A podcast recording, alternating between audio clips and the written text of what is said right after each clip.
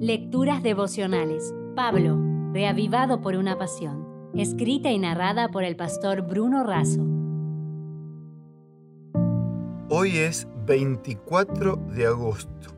Lo que veo y no que lo veo. El pasaje está en Colosenses 1, 16 y 17.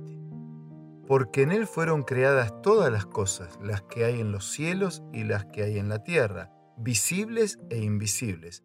Todo fue creado por medio de Él y para Él, y Él es antes que todas las cosas, y todas las cosas en Él subsisten.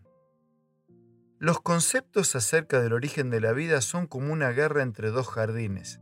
El jardín del Edén representa a los que creen que el ser humano fue creado por Dios a su imagen y semejanza. Y el jardín zoológico representa a los que creen que el ser humano es resultado de un largo proceso evolutivo.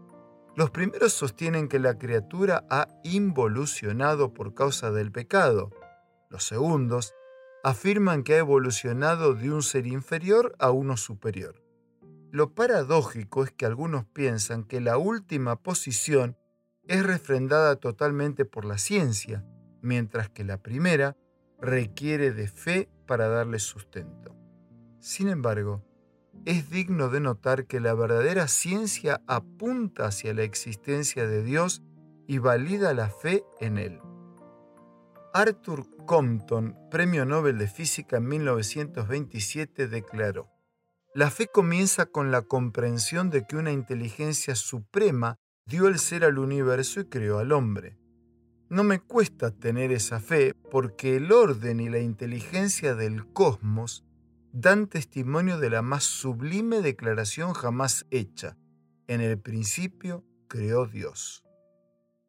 Ernst Boris Chain Premio Nobel de Medicina en 1945 expresó, la probabilidad de que el origen de las moléculas de ADN haya tenido lugar por pura casualidad es sencillamente demasiado minúscula para considerarla con seriedad. Arthur Jaglow, quien compartió el Premio Nobel de Física en 1981, aseveró, al encontrarse uno frente a frente con las maravillas de la vida y del universo, inevitablemente se pregunta por qué las únicas respuestas posibles son de orden religioso.